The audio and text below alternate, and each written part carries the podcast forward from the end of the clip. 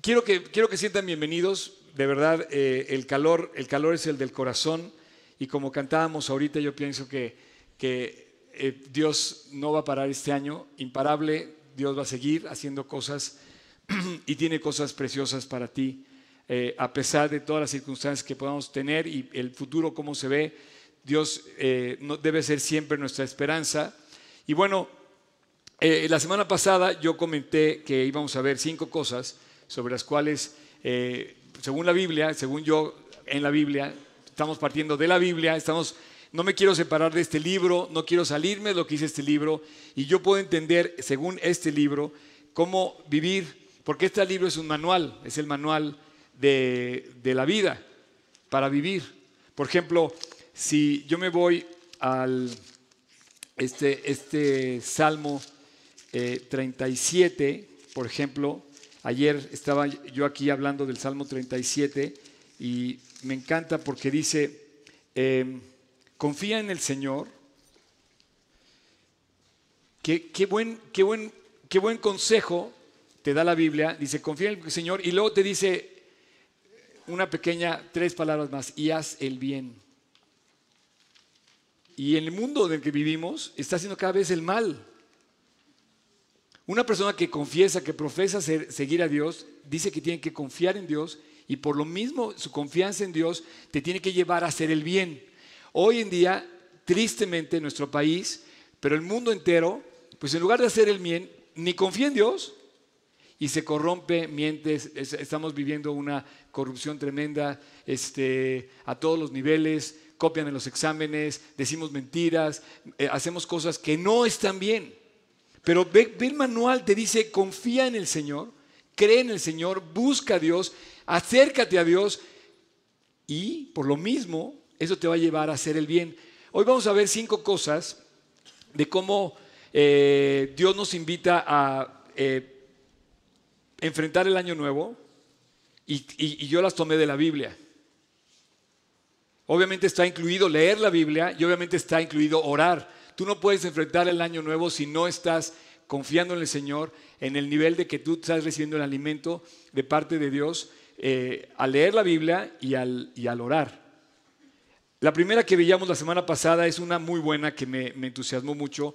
Decía, el número uno decía, hierro con hierro. Eh, eh, ese, es, ese, es, el número uno. La primera cosa que, digamos, vimos es como el cocinero afila su cuchillo con la chaira, un fierro con otro fierro, se afina el corte de ese cuchillo. Y nosotros vamos a perder filo si nos rodeamos de gente que nos distrae de las cosas que valen la pena, que nos desvía de las cosas buenas y tenemos que vivir, digamos, eh, rodeado de personas que edifiquen nuestras vidas y que nosotros también edifiquemos las suyas. ¿No? Esto lo vimos la semana pasada. Veíamos el versículo de Proverbios donde dice esto. Eh, eh, y yo nada más completando y apuntalando esto, quiero hacer referencia a Lucas 7, donde dice Jesús le dijo a sus discípulos, imposible es que no vengan tropiezos. O sea, ciertamente venimos de un, tenemos un, un mundo en el que vivimos donde hay tropiezos, donde hay cosas equivocadas, pero tú puedes ser, dice, más hay de aquel por quien vienen los tropiezos. O sea, podemos ser un punto de influencia negativo para las personas. Entonces, por favor, jamás, este nuevo año, proponte ser un punto de influencia inspirador, honesto, verdadero, que levante a la persona que te ve. En lugar de que tú caigas en la trampa, ¿verdad? De, no, sí, sí, pégale más duro. No, no, no. Hoy sabes que perdona. ¿Sabes qué pasa cuando tú obedeces lo que dice la Biblia? Automáticamente empieza a funcionar. Y lo vamos a ver ahorita más adelante, el consejo. Y la clave está en obedecer. Lo que pasa es que no queremos obedecer. La Biblia nos dice los consejos. Por ejemplo, esta regla del reino que dice Dios en las bienaventuranzas, cuando da el mensaje en el Sermón del Monte y dice, bienaventurados los misericordiosos, te da una regla para que la obedezcamos, para que la sigamos, para que la llevemos a cabo. Y dice, porque ellos recibirán misericordia. Tú, mismo estás sembrando el bien cuando haces lo que debe ser. La segunda cosa que vimos, dijimos que, que le dieras a Dios la palabra. que le dieras a Dios un espacio, que le dieras a Dios un espacio de silencio donde tú realmente lo, lo escuches a Dios.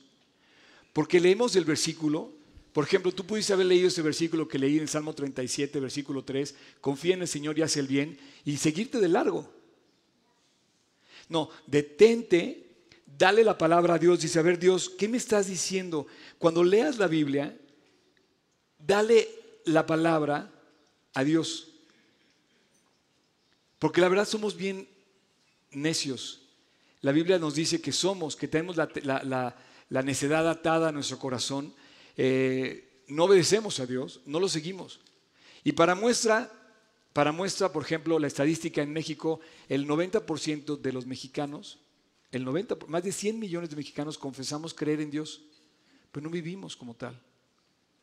Si, si viviéramos el 90% de la población, como dice el Salmo 37.3, confiando en Dios y haciendo el bien, pues no había asaltos, no había secuestros, no había robos, no había violencia, no habría corrupción. ¿Por qué? Porque tenemos que ver lo que significa confiar en Dios. Confiar en Dios, lo vamos a ver en el punto que sigue, es prácticamente el principio de la credulidad, no de la incredulidad, sino de la, de, la fe. Está bien dicho credulidad. de la fe, de creer. Lo que pasa es que quiero enfatizar la incredulidad. Lo que yo quiero enfatizar en este punto es la incredulidad, en el punto que sigue. Nada más antes de llegar a eso, cuando tengamos una palabra, antes de pasar al siguiente, este, dice que, ah, perdón, el comercial que está allá abajo, el nombre que está allá abajo es el mío.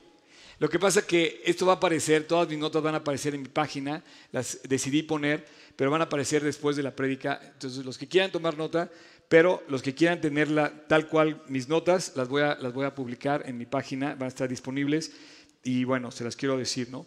Entonces, volviendo al punto, antes de ir al punto 3, cuando tú le das la palabra a Dios, cuando tú le das a Dios la palabra, realmente confías en Él y Él dice, según la Biblia, dice que tiene pensamientos de bien, que tiene planes de bien. Cuando dejamos de confiar en Dios, cuando dejamos de creer, nos volvemos incrédulos. Pero cuando estamos atendiendo así, a ver, Dios, ¿qué me estás diciendo? Y la palabra tiene que cobrar en nuestro corazón ese, como, tiene que inundar ese territorio para que nos lleve a lo que tenemos que hacer. Nos enfrentó. Por ejemplo, cuando yo me convertí, yo odiaba así, odiaba a una sola persona. Yo la odiaba. Entonces me convertí y dije, perfecto, todo está bien, pero yo no voy a perdonar nunca a esta persona. Pasó un año, pasaron dos y pasaron tres, hasta que un día le di la palabra a Dios. La palabra empezó a mover mi corazón y me dijo, Oscar, tú estás muy mal. Porque esa persona a la que no puedes perdonar es igual que tú, del mismo material, la misma carne, los mismos huesos, el mismo corazón, hasta la misma sangre. Y tienes que perdonar. Y yo automáticamente leí y la misma palabra me hizo llegar con Dios, decirle, Dios, perdóname, y fui a pedirle perdón a la persona, y nunca más, nunca más permití eso en mi corazón. Así es que Dios tiene un plan en todo lo que nos da, y cuando Él te dice algo, dale la palabra porque su plan viene acompañado de la bendición. Si tú le escuchas a Dios, viene acompañado de la bendición. No piensas que Dios te va a mandar una cosa como para que te deje colgado de la brocha sin, sin, sin darte lo que... Es como cuando le dices a Dios del coche y le pides un coche, no te lo va a dar sin llantas, no, te lo va a dar completo. Te lo va a dar completo, te lo va a dar equipado. Va hasta con gasolina y tanque lleno, por así decir. Y todo esto está cuando tú realmente eh, llevas a cabo la obediencia. Mira, no sé si quieras, este, quiero enfatizar, esto lo comentó Juan Manuel el martes, me llamó la atención.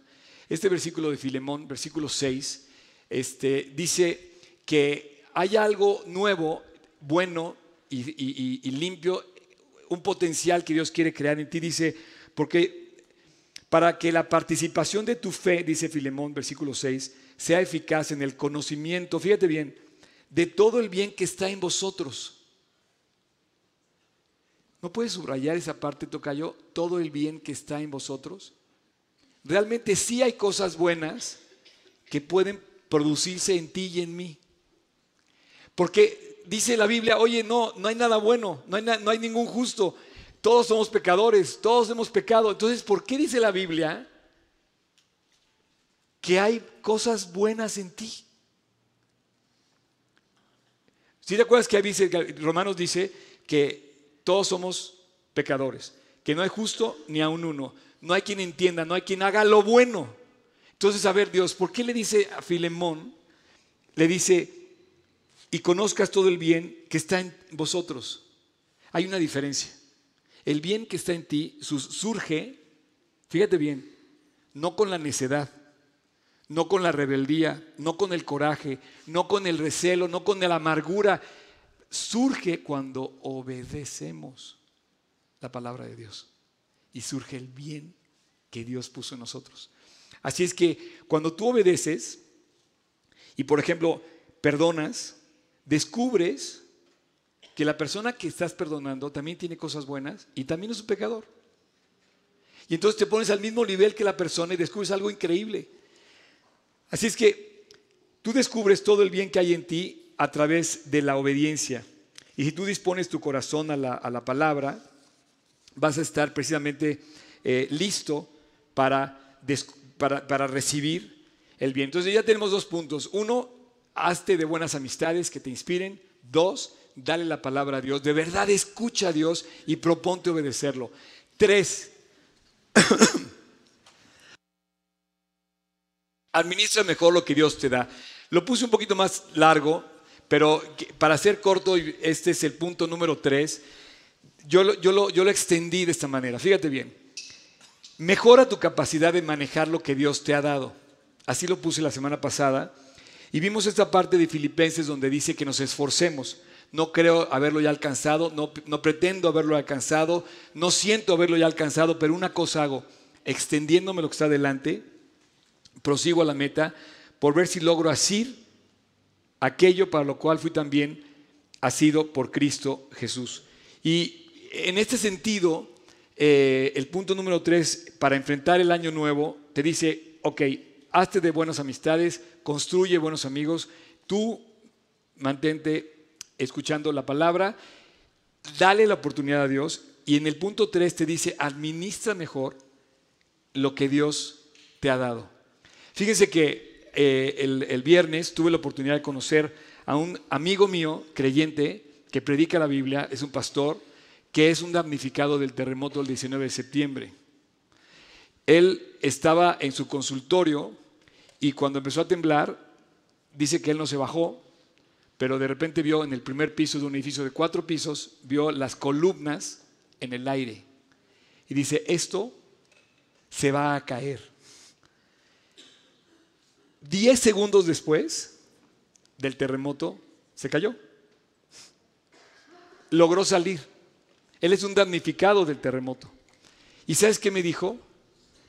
Me dijo, no sabes cómo le doy gracias a Dios. Aprecio lo que tengo. Y empiezo a agradecer porque me había pasado durante un buen tiempo con una falta de gratitud sin saber, sin, sin, sin, agradecer lo que tenía y más bien pensando en lo que yo quería tener. Y le digo, oye, voy a usar tu ejemplo porque se me hizo muy inspirador. Me dice, tú no sabes cómo me apoyaron mis amigos, mis discípulos. Me dice, mis discípulos, eh, yo los veo cuatro veces a la semana. Los discípulos, o sea, me, reúno con ellos cuatro veces a la semana a estudiar la Biblia. Entonces, en lugar de yo cortar esto, se volvió una, un equipo de tal manera que a mí me alentó a ver el precio, el valor de lo que Dios me estaba dando a través del corazón de estas personas que me ayudaron a sacar mis cosas, a sacar mi, eh, ¿cómo se le llama su, eh, cuando son dentistas, esta cosa donde te sientas? La, unidad. ¿Cómo dice? ¿Unidad qué? Unidad dental. Pues es un aparato, dice que entre todos lograron, antes de que ya no se pudiera eh, volver al edificio, entre todos empezaron a, desarmarla y la volvieron a conectar. Y bueno, dice, estoy, estoy eh, eh, sorprendido porque soy, ya recibimos la ayuda del gobierno, se va a reconstruir ya el edificio, ya se tiró, ya se está empezando a construir. Ya, yo decía, Mientras muchos no tienen, yo ya tengo la, yo ya estoy viendo que vamos a volver a construir esta parte, ¿no? Y me decía, no sabes lo agradecido que estoy con lo que tengo. ¿Tú estás agradecido con lo que tienes o estás pensando en lo que te falta? No sé, pero yo creo que somos de carne y hueso y siempre pensamos que necesitamos más. Algo mejor, cambiar de algo. Algunos quieren cambiar hasta de pareja, pensando que están mal, ¿no? Y la verdad es que dice la Biblia, fíjate bien, y yo pensando en este versículo, lo quieres poner por... Eh, o sea, no necesitas una nueva pareja, no necesitas un nuevo coche, no, no necesitamos una nueva nada. necesitamos administrar mejor, aprovechar mejor, apreciar mejor, agradecer mejor lo que Dios nos ha dado. Jeremías 17, por favor, tocayo, dice, bendito el varón que confía en el Señor y cuya confianza está en el Señor, porque será como un árbol plantado junto a las corrientes de agua que echa sus raíces y no verá cuando viene el calor, sino que su hoja estará verde y en el año de la sequía no se fatigará ni dejará de dar fruto. Este versículo, eh, no sé si lo cachas, dice que los hombres que creen en Dios tienen varias características. Esto también incluye a las mujeres, hombres y mujeres. Dice que son como árboles plantados junto a corrientes de agua. Y cuando tú ves un árbol plantado junto a corrientes de agua, ves cómo está verde. Si tú ves los ríos, al lado de los ríos, pues ves toda la, eh, cómo, automáticamente crece lo verde, ¿no? Ok, dice, siempre están verdes los creyentes, pero dice, de repente dice, no ve cuando viene el calor y su hoja siempre está verde. ¿Por qué? Pues está plantado junto a esa fuente. ¿Cuál es esa fuente? Porque cuando tú, cuando tú te marchitas, te secas, no estás del lado de la fuente, no estás plantado en la fuente. Porque entonces se acaba el agua y de repente cuando no tenemos lo que deseamos, cuando no conseguimos lo que queremos, de repente empezamos a reclamarle a Dios y dice, no, administra mejor lo que tienes, agradece mejor lo que tienes, aprecia lo que tienes, porque ahí está la fuente. Oscar, ¿cuál es la fuente? Claro, un árbol mientras tenga agua va a dar fruto, va a estar verde y va a seguir floreciendo, pero ¿qué pasa cuando ya no viene el agua? ¿Qué pasa cuando tiembla? Cuando se te cae tu casa, cuando se te caen tus esperanzas, cuando ¿qué pasa? Ya no fluye el agua. Y de repente no salen las cosas como queremos. Y dice, pero bienaventurado el varón que se mantiene con Cristo. Porque dice, en la época de sequía sigue dando fruto.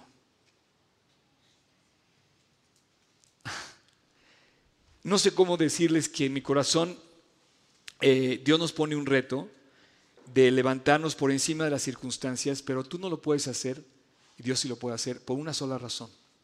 Tú puedes lograrlo, como este hombre que te digo, porque Dios te dio su espíritu. Y si mora en tu corazón, el espíritu de Dios produce ese fruto y sigue dando fruto. Y aún en la época donde las cosas no están bien, que vamos a quitarle la vamos a quitar la palabra bien y mal, vamos a ponerle según la aún en la época cuando estamos en los valles, como dice Salmo 23 de sombra de muerte o en las montañas del éxito o de donde cuando nos va alto o cuando nos va bajo, dice que aún en esa época Dios permite que el hombre, que la mujer que tiene a Dios como su fuente, que tiene su espíritu en su corazón, que tiene a Dios en su corazón y que es de donde está agarrado, dice que sigue dando fruto aún en la época de sequía. Yo quiero ser esos hombres. Este 2018 eh, nos, espera un año que a mí me da mucho miedo con esto de las elecciones. Podemos caer en manos de los radicales más radicales, de los corruptos más corruptos, de los pero yo quiero que caigamos en manos de Dios. Me da mucho miedo porque no podemos estar en manos de la gente y confiar que todo va a estar bien porque le vamos a entregar nuestro gobierno a una persona que va a ser un nuevo presidente. No, tenemos que confiarle realmente a esa fuente de vida que es Dios, nuestra vida. Y pedirle, fíjate qué curioso, cuando Abraham, Abraham es el padre de la fe. Abraham supuestamente es el padre de la fe, ¿no? Ah, y Abraham hizo varios actos de fe admirables. Y uno de los actos de fe fue precisamente orar por Sodoma. Y su sola oración, la sola oración de Abraham, la de un solo hombre, y hay varias oraciones individuales en la Biblia, una sola oración, la de Abraham, la escuchó. ¿Se acuerdan que dijo, Señor, si hubiera tantas personas, y dice, ok, si, tú tienes, si encuentras tantos, no lo voy a destruir. Y si hubiera tantos, si hubiera tantos, y toda esa intercesión que hizo Abraham por esta ciudad, mientras oró Abraham por esa ciudad, lo guardó. Y yo quisiera pensar que mientras tú y yo oremos por México, y mientras tú ores, aunque sea una persona, Dios, con fervor, Dios va a contestar esa oración. Así es que en el año de la sequía, en el año de la incertidumbre, en el 2018, lo que viene para ti, lo que viene para mí, a lo mejor no tenemos salud, a lo mejor no tenemos recursos, a lo mejor tenemos un quebranto en una, en una relación de un ser querido. Sigue dando fruto. Sigue adelante, no dejes de dar fruto. Eh, y podemos darlo porque Dios nos dejó su espíritu. Ok, punto número cuatro. Eh, este es uno muy bueno. Yo crecí escuchando de la boca de mi pastor esta frase, buena actitud. Ten buena actitud. Y la verdad es que nos gana la mala actitud. De verdad. No, normalmente nos gana la mala actitud. De hecho, este, eh, no quiero ventanear a nadie, ¿verdad? Pero yo mismo a veces, a veces eh, me doy cuenta, me enfrento conmigo mismo y, así oigo la voz de, Juan Manuel, de, mi pastor, de mi amigo, de mi maestro, que le decía a sus hijos, cuando les llamaba la atención o los disciplinaba o, los, hacían algo que no debía hacer, ahora los hijos ya son, este, ya tienen hijos, ya están casados, ya están grandes, todo, pero cuando estaban niños, le decía, me acuerdo que una vez eh, un niño golpeó a su hijo en un, partido de tenis. Y entonces llegó y le dijo, papá, me, me golpeó este chavo. Y Juan Manuel, ¿sabes qué le dijo? Ten buena actitud. Yo no sé si tú o yo, cuando alguien nos dice eso, hubiéramos regresado, ¿qué? ¿dónde está ese niño? o sea, y entonces haces todo con mala actitud. Pero eh, en ese sentido, enfrentar el año nuevo de verdad con buena actitud. Y normalmente la buena actitud implica no cambiar de actitud cuando hablas de personas.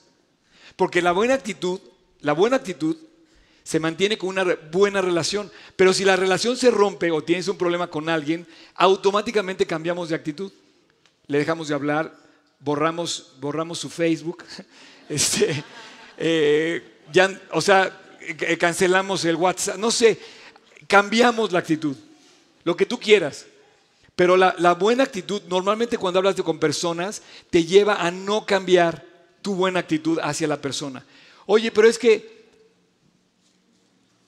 me hizo tal cosa. Bueno, esa es su bronca. Siempre va a ser su bronca. Cuando alguien te haga algo, o sea, la cuenta pendiente de todos los que los que roban y hacen cosas equivocadas, se la van a sacar. O sea, todos vamos a un juicio. Pero tú enfrenta la vida, enfrenta con buena actitud. Que este año nos lleve Dios a la buena actitud. De, no responder. Por ejemplo, cuando, si tú estabas en, los tiempos de Cristo, eh, Roma dominaba Israel y cuando cuando, estaba, cuando estaban eh, los, los romanos, ellos llevaban el gobierno y permitían, toleraban que, Israel pues siguiera con sus leyes religiosas y que, aportara, eh, digo, que siguiera su, su, como su administración en Israel. Pero si tú te encontrabas con un, si tú eras un, romano y te encontrabas con un israelita, él le podías pedir que te ayudara a cargar algo. Cuando dice Jesús, si alguien te pide que cargues una milla, ve con él dos. Porque la segunda milla te va a permitir dar la buena actitud, mostrar la buena actitud, mostrarle de Cristo a la persona, hablarle de Cristo a la persona. La segunda milla te va a dar la oportunidad de decirle por qué lo haces, por Cristo. ¿Y quién es, el que, eh, quién es, quién es tu motor de adentro? Pues, pues no es el cuate que me ofendió, es Dios.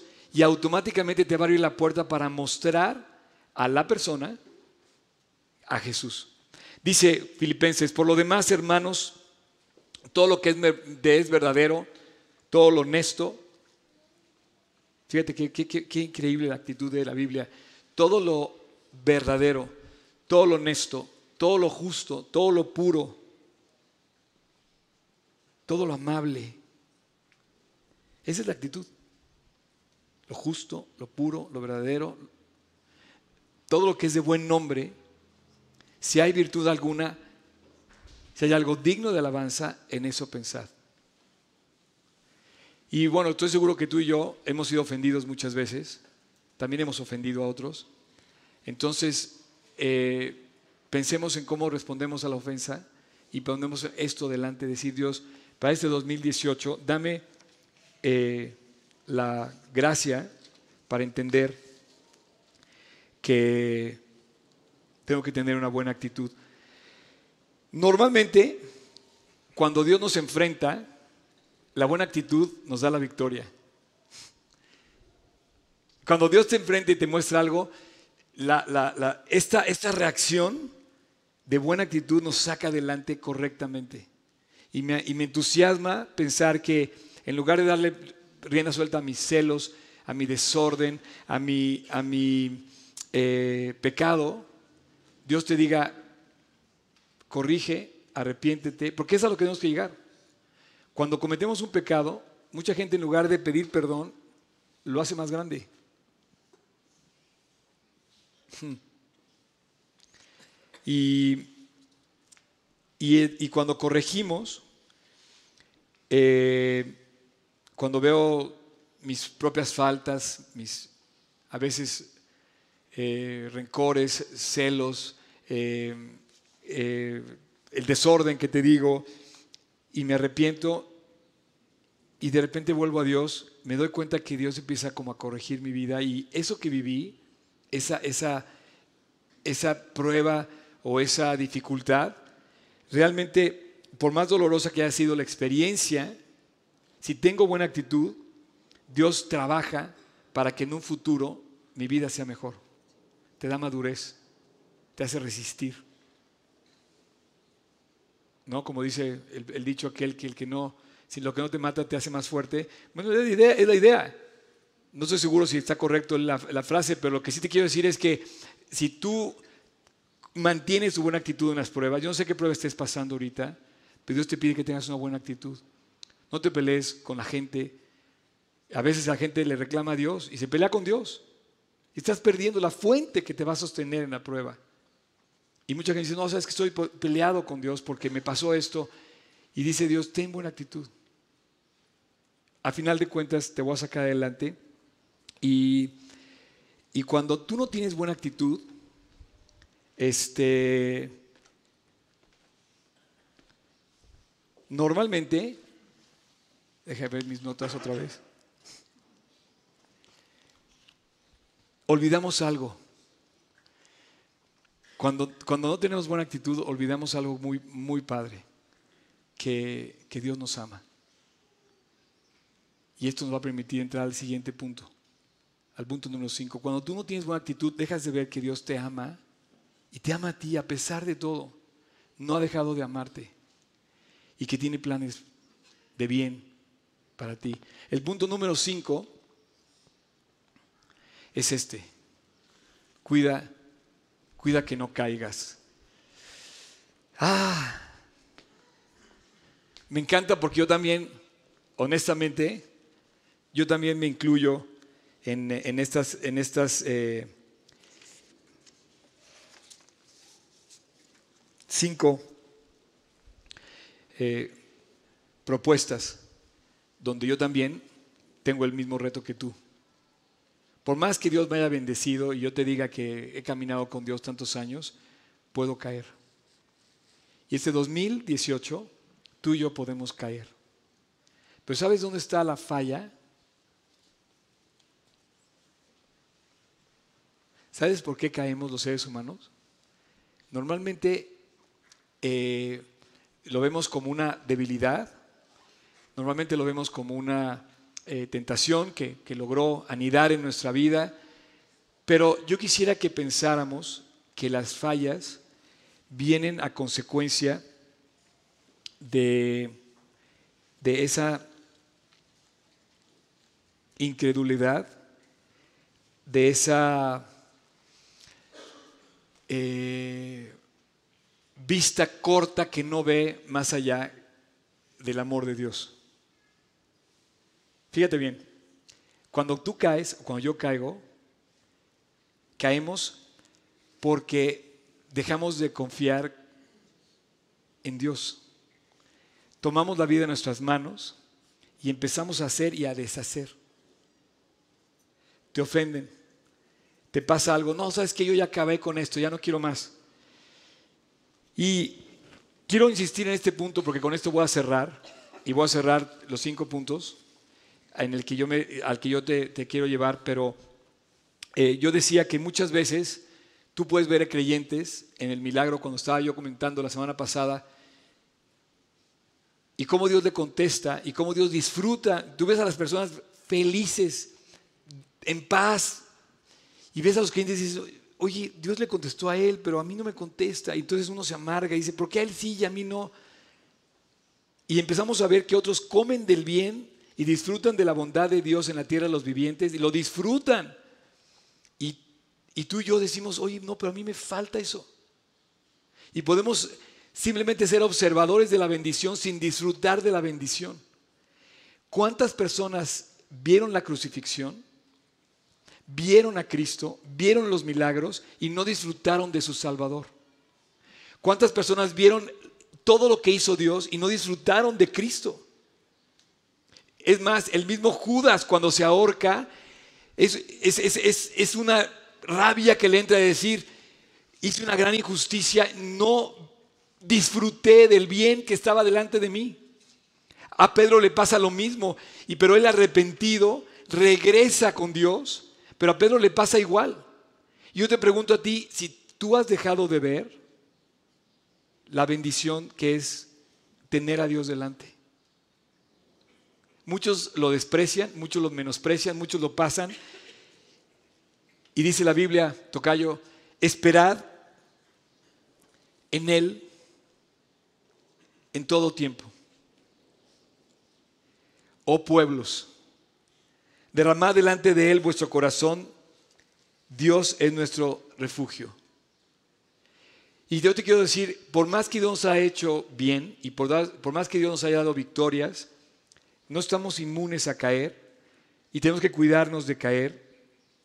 Tenemos que ser más vigilantes porque todavía nos falta llegar a la meta hasta el final, hasta el último día de nuestra vida.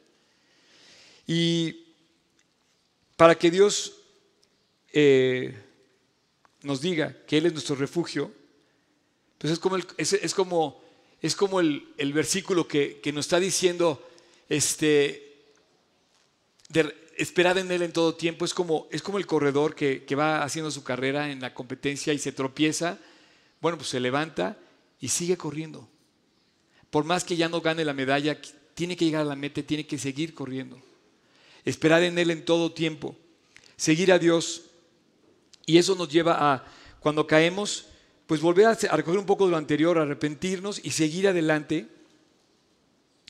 Eh, pedirle a Dios que nos perdone de los celos que estamos sintiendo, del coraje que estamos sintiendo, de la tristeza que estamos sintiendo y comprometernos a derramar delante de Él nuestro corazón, comprometernos a ir con Él a nuestro refugio y abrigarnos con Él, comprometernos a seguir su plan y a pedirle que haga su voluntad a pesar de las cosas. Si no, si no vivimos así, vamos a caer. Porque, ¿sabes por qué caemos las personas? Les iba a traer un globo, pero pues me van a entender sin el globo. Iba a hacer aquí un show con el globo. Pero dije, no, me van a entender sin el globo. Si yo lo inflo, y yo lo inflo, y yo lo inflo, y yo lo inflo, y yo lo inflo, empieza, empieza a crecer, va a un momento que va a reventar. Lo mismo pasa con las ligas a veces, ¿no? Las tiras de tal manera que revienta. Y lo mismo pasa con tu corazón y con el mío. la presión de las cosas que vivimos es el papá, la presión es el papá o la mamá de toda la incredulidad que tenemos. Nos presionan para pagar, nos presionan para hacer, nos presionan para esto, y esa presión nos hace caer, nos hace reventar. La presión que tú vives en diferentes, no sé, circunstancias, piénsalo a tu nivel, piénsalo en tus, métete en tu vida, pero esa presión que tenemos nos hace fallar. Entonces estamos tan presionados que, ¡pum!, reventamos enojándonos, agarrando a sombrerazos y a gritos a todo mundo y de repente vemos que caemos en fallas por presión. Y los errores realmente son fruto de mucha incredulidad. ¿Sabes cómo te puedo decir si eres presa de, la incredulidad? ¿Tú eres preso o presa de incredulidad?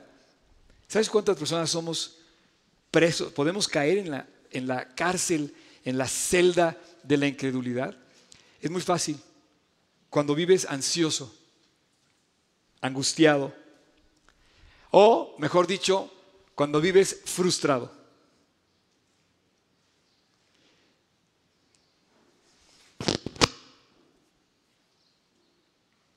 Por favor, piensa lo que estoy diciendo.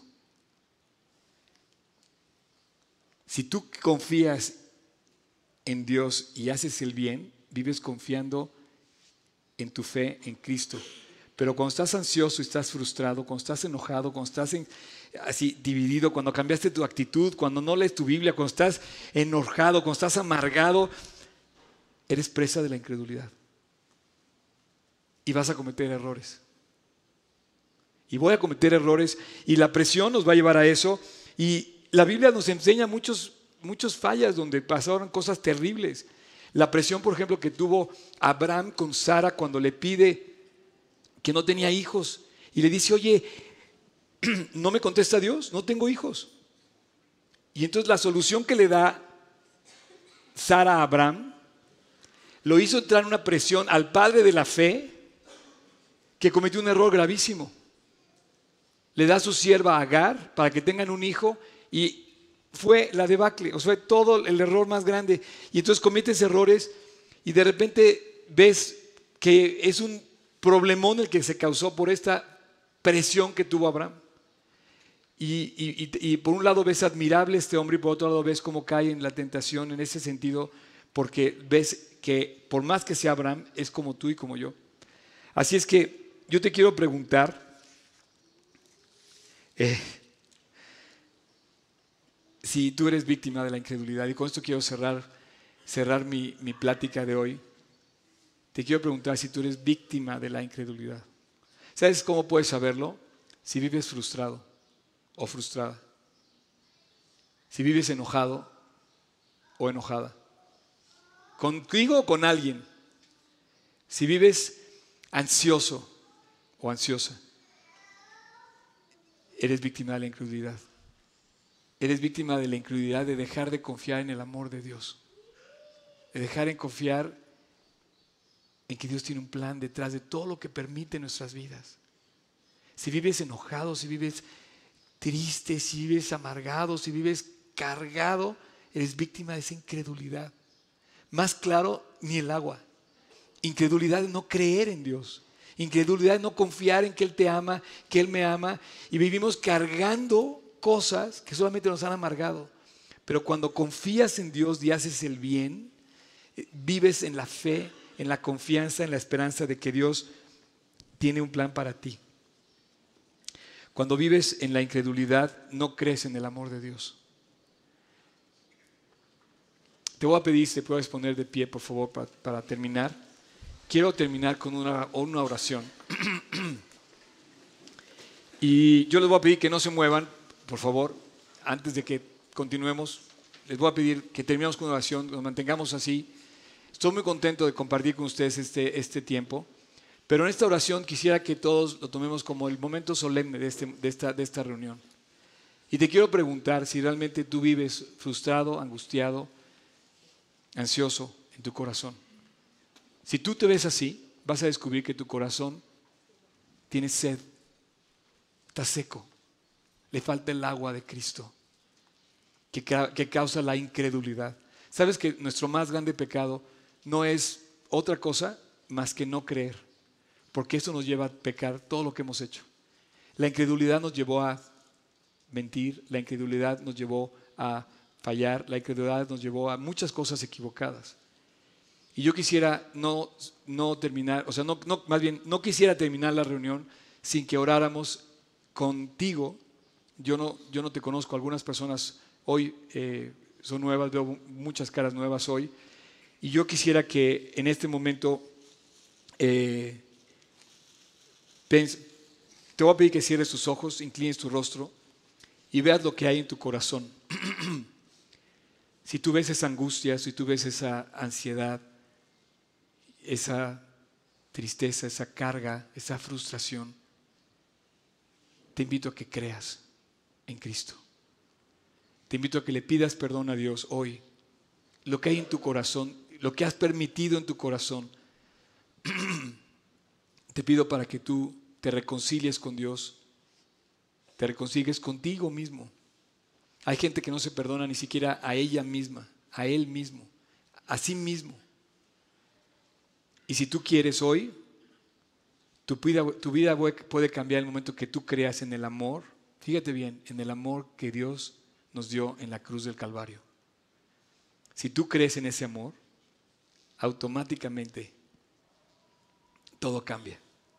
Porque sabrás que Dios tiene un plan, que Dios tiene el control, que Dios te ama y que Dios va a ser fiel contigo.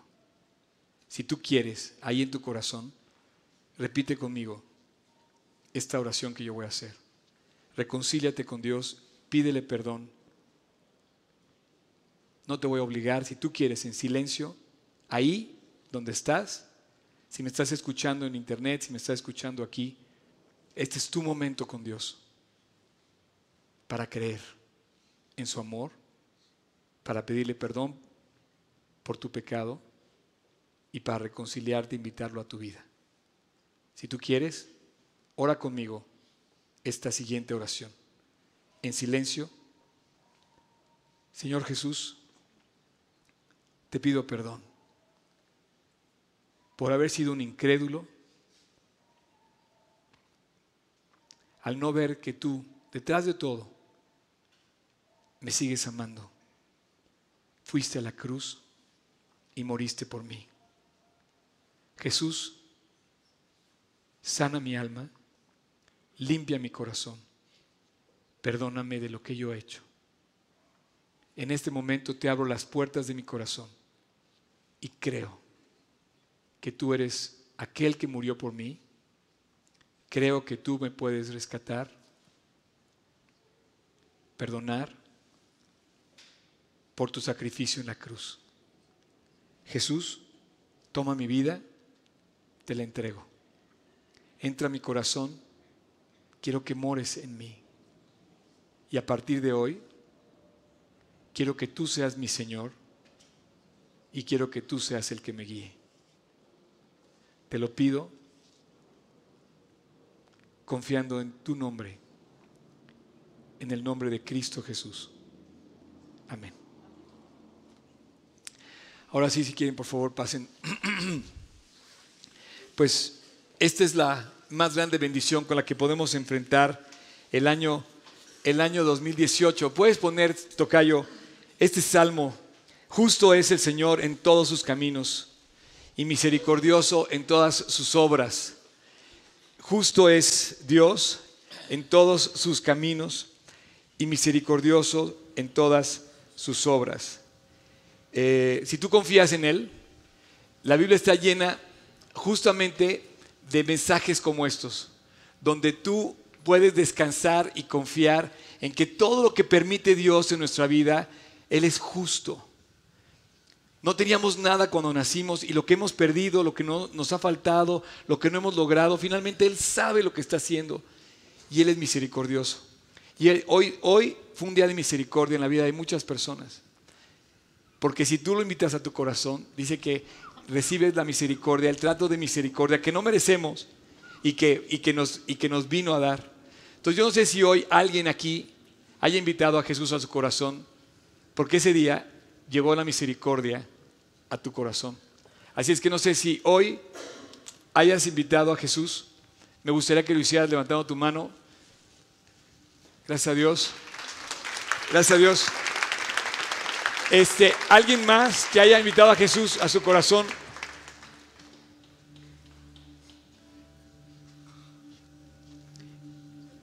Con toda confianza. Eh, a veces es como vienes a una reunión y te dicen, oye, me voy a identificar, me voy a ventanear delante de 100, 200 personas. No es fácil. Señora, ¿cómo está? Muy bien, gracias. ¿Sí? Muy, muy agradecida y muy enternecida por sus palabras. Gracias a Dios. Pero la, la mejor de todas las palabras es la que está aquí escrita. Ahorita te voy a pedir, Víctor o, o, o Maru, si puedes abrir su Biblia, dedicársela, marcarle dónde empezar a, a- a- a- a- a leer y si le puedes dar este folletito después a la señora. Pero bueno. ¿en dónde está Cristo ahorita? Me llegó hasta las lágrimas. Gracias. ¿Y dónde está Cristo ahorita? ¿En su corazón? Bueno, ese es el regalo. Jesús llevarnos en el corazón. Así es que la felicito. ¿Cómo se llama? Estela, Estela. Mucho gusto, Estela. Que Dios te bendiga. Ah, eh, voy a decirte algo más. Eh, ¿Alguien más que ha invitado a Jesús a su corazón? Bueno, Él es el regalo, ¿eh? Él es la bendición para este nuevo año. Y, y Estela, pues antes de que te vayas, quiero decirles a todos, quiero cerrar con esto. Acuérdense que nuestro hashtag, ¿se acuerdan la etiqueta? La etiqueta para qué era, champion? La etiqueta, la etiqueta del hashtag ¿qué es? para marcar contenidos identificarlos, indexarlos. Para marcar el contenido, identificarlo a nivel mundial, este año el hashtag va a ser, Tocayo, a ver si puedes, no temas, no desmayes, porque yo, el Señor tu Dios, voy contigo, no te dejaré, no te desampararé hasta que acabes todo lo que yo, hasta que acabes la obra y logres lo que yo te he prometido. Antes nada más de irnos, le tengo que dar su premio aquí a Alfonso, este, y quiero, antes de darle su premio, quiero decirte algo.